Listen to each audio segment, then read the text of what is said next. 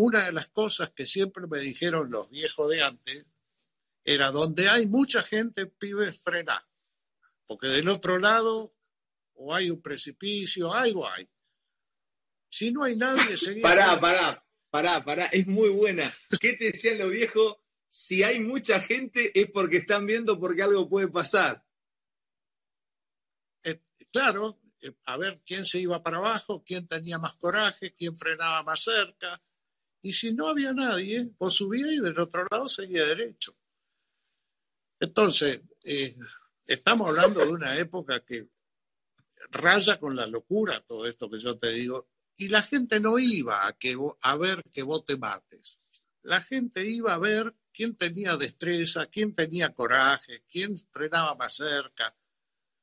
Y ese era el automovilismo de esa década. Era una, Ahora ahí me mataste, me mataste, escuchá, me matás de amor con una historia que no sé si es real. Vos ganás tres veces la vuelta de Tandil. Eh, y, había un, se había prometido una copa en un, club de corredores de Tandil para que le ganara, no sé, creo que tres veces la vuelta a Tandil. Era, le cuento a la audiencia, en toda América, era imposible ganar tres veces esa vuelta. Imposible. Estaba la copa ahí históricamente. El loco este, el crack del flaco, fue y ganó tres veces. Y se tenía que llevar la copa. ¿Qué pasó en el momento que fuiste a llevarte la copa? Contame qué, contame qué pasó. Y bueno, esa copa, el Club Tandil la puso el día que fundó el club por la primera vuelta de Tandil. Y era para el que ganaba tres veces seguida o cinco veces alternada. Estamos hablando del año 1000, del 50, de la época de Oscar Galvez. Sí. Y ganó, ganó tres veces seguida. Y quedaba uno de los viejitos fundadores del club, que tenía como noventa y pico de años. Y me dice, bueno, mire, Traverso, eh, se ganó esta copa. Pero es lo único que nos queda en el club. Si se lleva la copa, cerramos el club. Y bueno, digo, Y se la dejé. Y el año pasado, esto hace pero para Juan, ¿se la dejaste? ¿No te llevaste la copa? Se la dejé, pero estamos hablando de hace 20 años, ¿no? Y el año pasado ya están todos los jóvenes en el club, el club empezó a crecer y hacen otras actividades, hicieron una fiesta y me dieron la copa y la tengo acá. Qué lindo, qué lindo, por Dios, qué, qué, qué maravilla. Escucha, eh, para, para ya cerrar esta primera época, hay otra anécdota que me queda que me pareció maravillosa porque habla de lo que eran ustedes. Vos estabas corriendo, porque a ver, vos te subís al auto, vos entrás al equipo Ford, eh, medio que tu auto era de prueba, no tenías un auto como tenía Pirín Gradasi o como tenía Estefano, o sea, vos entraste con un auto de prueba. Finalmente vos estás ahí peleando un campeonato con Pirín Gradasi, él rompe auto, rompe motor, y te esconde el auto detrás de boxes para que vos no vieras que había roto. Me parece una genialidad porque eso es picardía absoluta. Y vos viste igual que el tipo estaba en boxes. Contame cómo fue eso. Mirá, en esa época, y yo lo aplico hasta el día de hoy, ¿eh? En la parte del deporte, ¿no? Todo lo que no está prohibido está permitido. Entonces, eh, claro, eh, el equipo, como definíamos el campeonato con Grassi, el equipo tenía prohibido informar cómo iba el otro. Entonces, eh, estábamos corriendo en el autódromo de Trelew, la última etapa del Gran Premio. Gradasi rompe y mi acompañante me dice, rompió. Y yo le decía a los gritos, ¿y dónde está? Si rompió. manejando, vos manejando le decías al grito, ¿dónde está? Si rompió, ¿dónde está? Y tanto, tanto insistió que pasé por, por la pista, obvio, por boxes, y lo vi a Gradasi. El auto lo había escondido atrás y lo vi a él. Y automáticamente levanté, gané la, digamos, ese día la etapa esa y le gané el campeonato. Pero, pero pasaste frente a boxes desacelerando y mirando para adentro a ver si estaba? Claro, claro, porque digo, si abandonó, ¿dónde está? Y estaba él, él, lo vi a él. El auto lo había escondido para que no lo vea, porque si yo rompía, el campeón era él. Qué locura, ¿eh? Pero tenían esos motores del polaco Jersey que no se rompían nunca. Eran irrompibles esos motores. Y bueno, pero imagínate que fue el Gran Premio que se largó de Buenos Aires a Bahía Blanca, Bahía Blanca Treleu, Treleu Esquel, Esquel Comodoro, todo ripio, una locura. Eh, llegamos con lo justo. Y, y bueno, yo había roto goma, de todo. Y Gradasi rompe el motor faltando 10 kilómetros para terminar el Gran Premio, ¿no?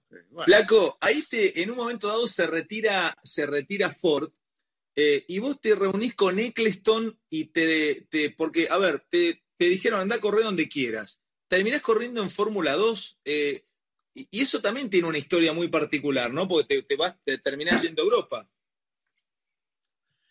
Y bueno, sí, eh, cuando Ford retira, se retira del PC, no había otra categoría en la cual estuviera. Me fui a correr al, equipo March de Fórmula 2 y realmente fue un año espectacular porque yo no había corrido nunca en Fórmula y arranqué de cero prácticamente. Y estaba en un equipo donde, por ejemplo, estaba Keke Rosberg, este, eh, este, era un grupo, eran todos pilotos que hacía seis años que estaban en la Fórmula 2 y que de hecho al año siguiente fueron todos a la Fórmula 1. Discúlpame, discúlpame, Fórmula 2, Fórmula 2 era un poco el, el, reservorio para que después saltaran a Fórmula 1, porque Keiko Rosberg fue crack en Fórmula 1. Claro, claro. Este, por eso digo, este, entré en una categoría que era muy parecida a la Fórmula 1, hacía los mismos tiempos y demás, y encima con un grupo de 15 pilotos, este, que Mark Zurer, por ejemplo, estaba también en el equipo, al año siguiente fueron a la Fórmula 1 todos. ¿Y cómo te, y cómo te, cómo, cómo te sentías arriba esos autos de Fórmula? ¿Qué, ¿Qué, velocidad desarrollaban esos autos y cuál era la, bueno, la diferencia? Está, está, clara, pero ¿qué te pasaba cuando te subiste ahí? Un tipo formado por Gradasi, por esos viejos que te llenaban de, información, te jugabas la vida en las vueltas de Tandil. ¿Qué te pasó en ese, primer nivel europeo? Muchas veces los jugadores de fútbol llegan allá y no les gusta eso, prefieren jugar acá en el potrero, o eras un piloto de potrero. ¿Cómo te sentiste arriba en un auto de Fórmula? Y eh, me sentí bien, una de las cualidades pocas que tengo es que me adapto bien a los distintos autos, o sea, yo puedo manejar un Fórmula, puedo manejar un auto de rally, porque aplico la técnica, puedo. Y me adapté en tres, cuatro carreras, yo ya estaba, no te digo al nivel de los primeros, pero estaba cerca. Y terminé el año peleando prácticamente la punta en la categoría. Con lo cual eh, fue un año bárbaro. Inclusive, antes de volver a la Argentina, Eccleston me llevó en secreto total a, probar el Brabham de Niki Lauda, ¿no? Y manejé el auto de Fórmula 1 de Lauda en Silverstone. Ah, probaste el auto de Niki Lauda, probaste el Brabham de Niki Lauda. Claro. Y, y lo probé, primero probó Lauda, estuvo andando media hora y después adaptaron todo el auto, me subí y yo creo que di 20 vueltas, una cosa por el estilo, y terminé haciendo un tiempo a nada del tiempo del Lauda, ¿no? Pero ¿Hiciste un tiempo, para, para flaco, flaco, ¿hiciste un tiempo parecido al de Nicky Lauda? Sí, sí, sí. Y eso provocó que Eccleston me hiciera un precontrato para al año siguiente, eventualmente, si todo iba bien, me subía en el Gran Premio de Estados Unidos cuando se bajaba el auda. ¿Y vos y qué, este, y qué pasó? ¿Y por qué? Pero ¿Y cómo fue eso? ¿Por qué después te, por qué te regresás? Yo vuelvo a la Argentina, yo había venido ese año una vez nada más, este, y y realmente no, no estaba al tanto del lío que había en la Argentina, parecido al que tenemos ahora. Y llegó. Parecido, flaco, ¿no? Sí. El que había un, ministro de Economía que dijo: el que juega al dólar pierde. Sí. Así que. Sí. Y cuando llego, me, doy cuenta del lío que había en este país eh, en ese momento y mi viejo estaba muy complicado con todo ese lío y decidí quedarme, ¿no? Eh, hablé con Eccleston, me dijo, te aguaño. Eh, él sabía el lío que había acá.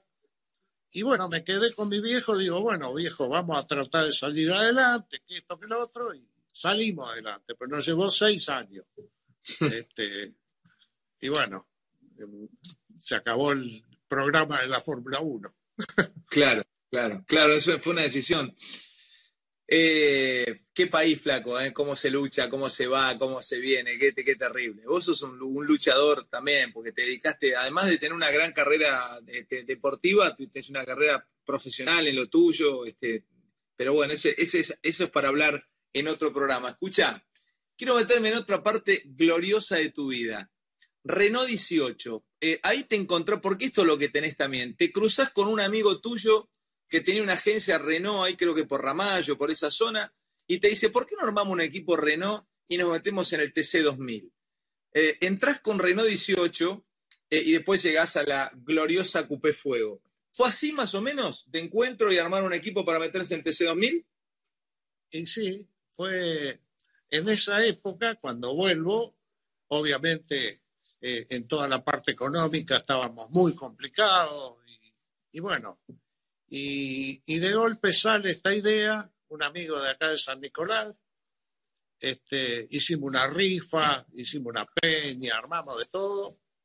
Lo fuimos a ver a Oreste Berta y el mago nos hizo, el mago estaba igual que yo, estaba solo dentro del taller este, trabajando, porque estaba...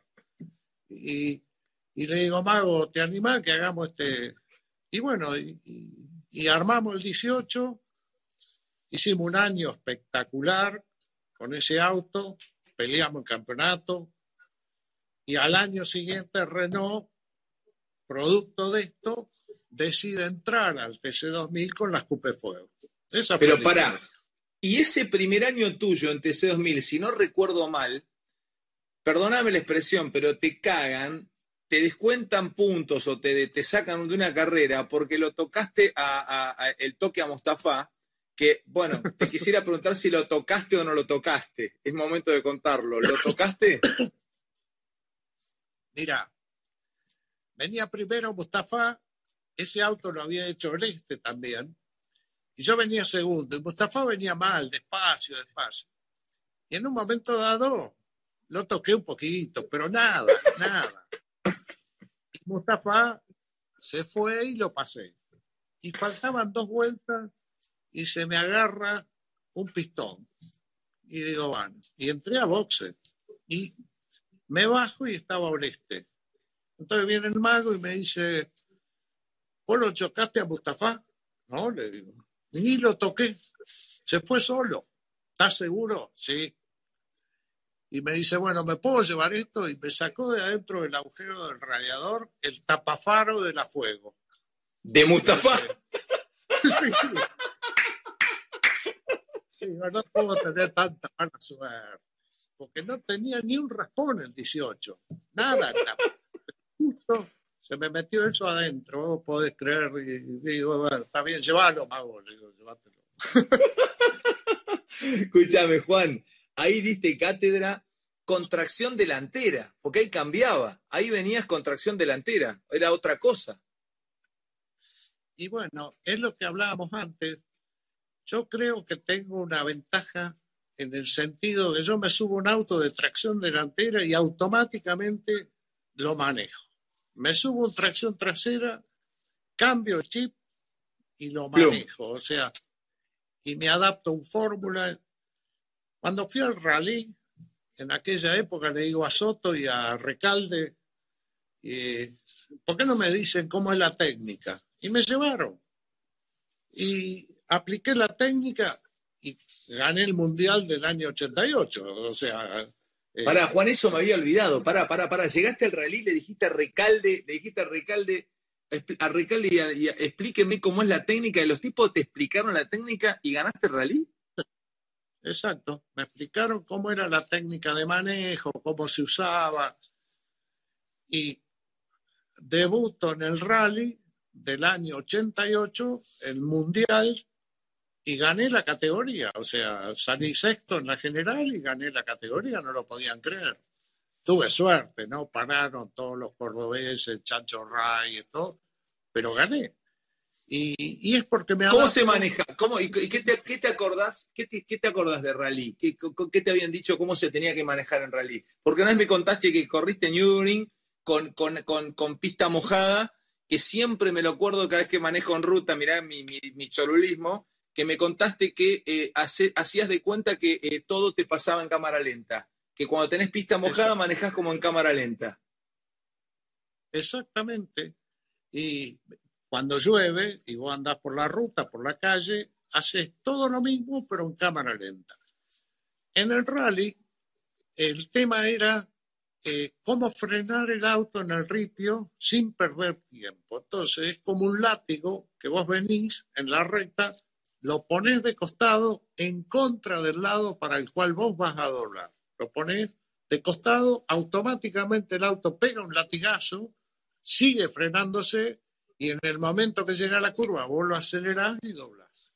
No. Es difícil de pero es la técnica de cómo se lleva un auto de rally. Claro, pero ahí entramos en la técnica, en la técnica. Y yo creo, mira, yo te he escuchado, vos sabés mi admiración.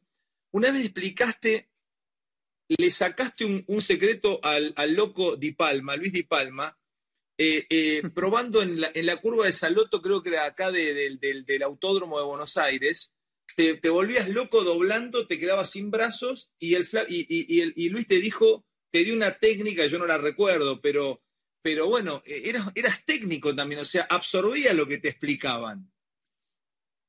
Bueno, estamos hablando de la época que hablábamos al principio, donde vos contabas la verdad o te decían arreglate. Y para, para hacer el tiempo en el Autódromo de Buenos Aires, en el 12, el tiempo se hacía en Saloto, en la clasificación.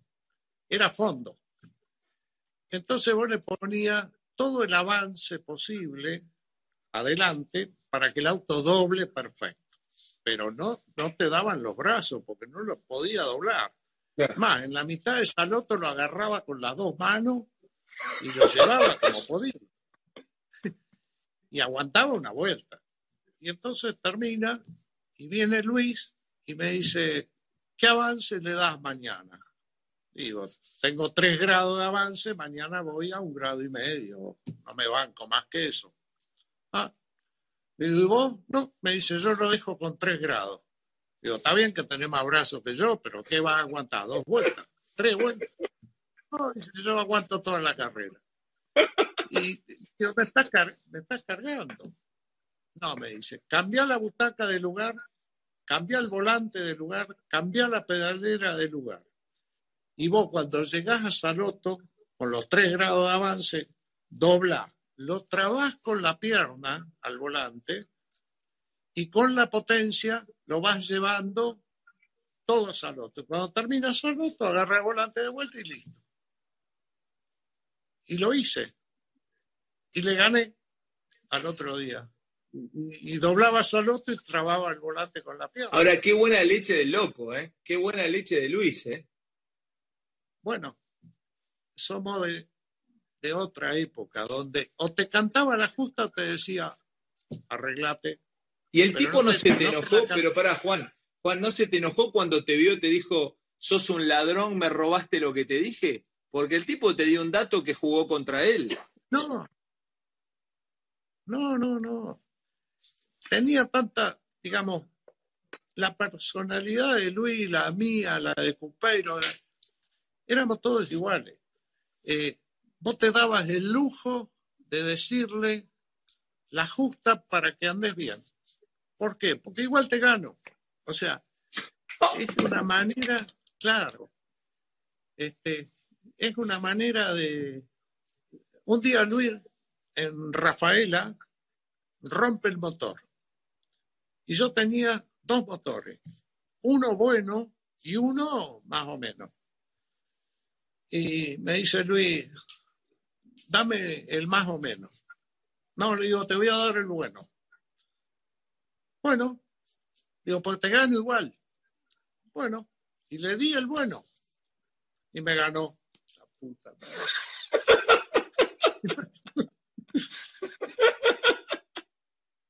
Pero jugábamos con las reglas que estamos hablando. Si te doy el motor bueno, es el bueno. No es que te digo que es el bueno y te doy el malo. No. Y, al revés lo mismo. ¿eh? Cuando me dijo, cambia el avance, deja el avance, me estaba diciendo la justa. Si no, no te dice nada y listo. Qué charla, Juan, qué lindo, por Dios. De, los de ahora, ¿quiénes te gustan? De, no de, los de acá, de los de afuera. No sé si ves algo de Fórmula 1, si ves este, si ves MotoGP, ¿qué, qué, te gusta? Mira, es muy difícil descubrir hoy eh, cuáles son los pilotos, porque la tecnología que tiene hoy el automovilismo es tan impresionante que gana el auto. Eh, o sea, ah. Eh, el piloto dejó de ser una parte fundamental en este automovilismo, y hablo en la Fórmula 1. Eh, gana el auto, más allá que Hamilton obviamente es bueno, pero gana el auto, olvídate. Y en el automovilismo en general pasa lo mismo.